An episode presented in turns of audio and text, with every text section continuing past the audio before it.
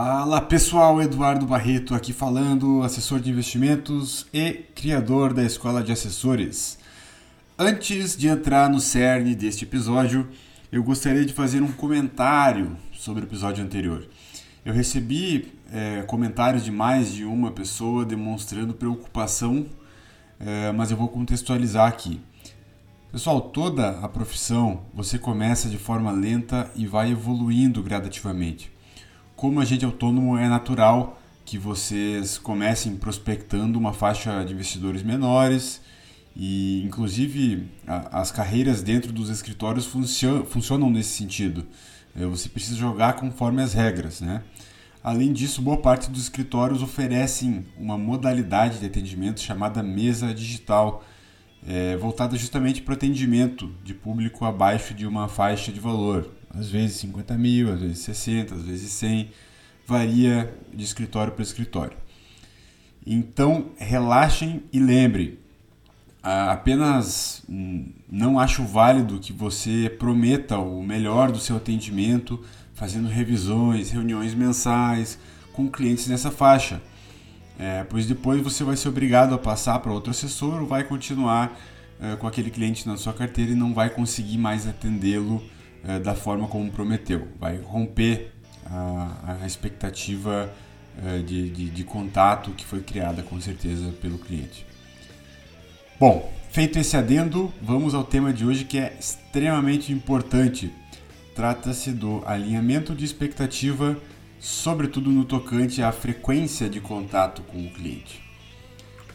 É, a ansiedade do início pode fazê-lo captar, captar, captar e você acaba priorizando a quantidade em vez de qualidade. E isso, é, como todos os erros que falarei aqui, aconteceu comigo. É, você acaba se tornando uma máquina e quer ver o seu net aumentar, mas muita atenção, isso é perigoso. Esse comportamento pode demonstrar que você está é, pensando no seu próprio umbigo em detrimento dos investimentos do cliente. Isso é péssimo, né?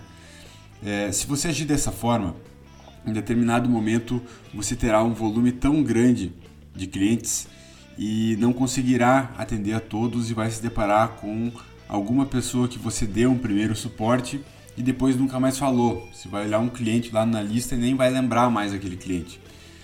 Então, a partir disso, podem surgir alguns problemas e eu vou elencar alguns.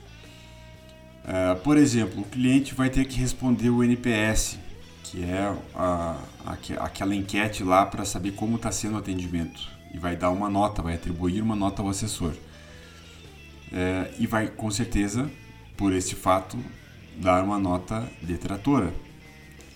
O cliente vai também mudar de assessor. No primeiro contato que um assessor fizer com ele, ligar, puxar o telefone ou ele conhece outro assessor, ele vai mudar e não vai nem te dar explicação. Você vai tomar um churn, a gente chama de churn.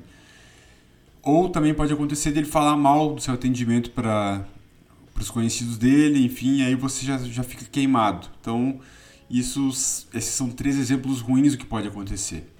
E aí você vai me perguntar, ah, então, Eduardo, o que, que eu, eu devo fazer para que isso não aconteça? Anota, você deve priorizar a experiência do cliente. Você deve se colocar no lugar do cliente sempre.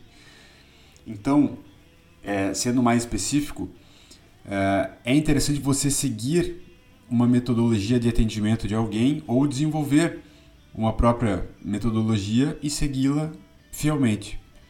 Eu, por exemplo, não tinha uma metodologia. Eu fui aprendendo com os erros e acertos. Conhece aquele ditado? Tentativa, erro, tentativa, erro, tentativa, acerto? Pois é. é se você tiver uma forma de atendimento é, designada para cada perfil de investidor ou faixa de valor, enfim, você pode deixar isso alinhado desde as primeiras reuniões para não criar expectativas que não devam ser criadas na cabeça do cliente. Então, use as primeiras reuniões para tirar dúvidas, para falar sobre uh, como o seu atendimento funciona e principalmente sobre a frequência de contato que vocês terão. É, se você deixar para fazer isso depois que a pessoa já é cliente, possivelmente ela vai carregar algum tipo de frustração. Ah, e para finalizar, a cereja do bolo. cumpra fielmente aquilo que foi acordado.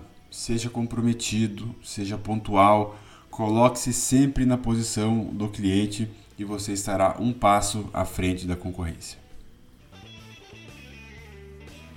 Bom, pessoal, hoje era isso que eu tinha para falar para vocês. É, Lembrem-se é, de comentar, me chamar aí no, no Instagram, EGBarreto, para fazer algum comentário, perguntar alguma coisa sobre é, esse episódio e também sugerir novos episódios depois que eu colocar aqui toda a lista de erros que eu cometi durante o, o início da minha trajetória. É, eu vou ter que ter sim, ideias para fazer novos episódios, tá bom? Um abraço para todo mundo e até o terceiro episódio.